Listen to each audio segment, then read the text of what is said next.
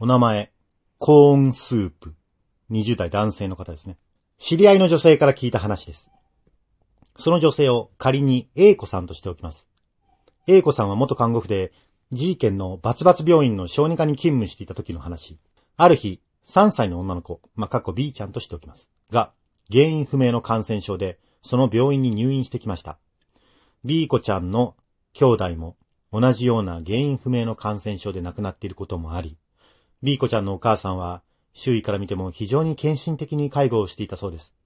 入院後から医師や看護師の懸命な治療を行い、だんだんと病状は解放に向かっていき、もうすぐ退院となるまで回復したのでした。そんなある日、A 子さんは病院の当直でナースステーションで仕事をしていました。すると、暗い廊下の向こうに人影が動いています。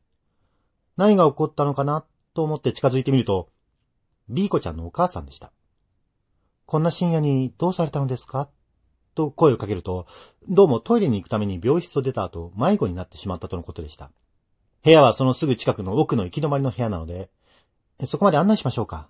と言うと、部屋がわかれば大丈夫です。ありがとうございます。と、A 子さんが指し示した部屋までスタスタと歩いてきました。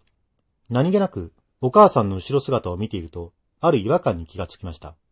背中に何か白い子供のようなものが張り付いているんです。最初は服のデザインかと思ったのですが、明らかに立体感があり、しかも小刻みに動いています。声をかけようかとも思ったのですが、声をかける間もなくお母さんは部屋へ入って行ってしまったそうです。翌日、B 子ちゃんは急変し、結局亡くなってしまったそうです。お母さんの後ろについていたものは何だったんでしょうか ?A 子さんは未だにわからないそうです。この話を聞いた当初は、いまいち信じきれないでいました。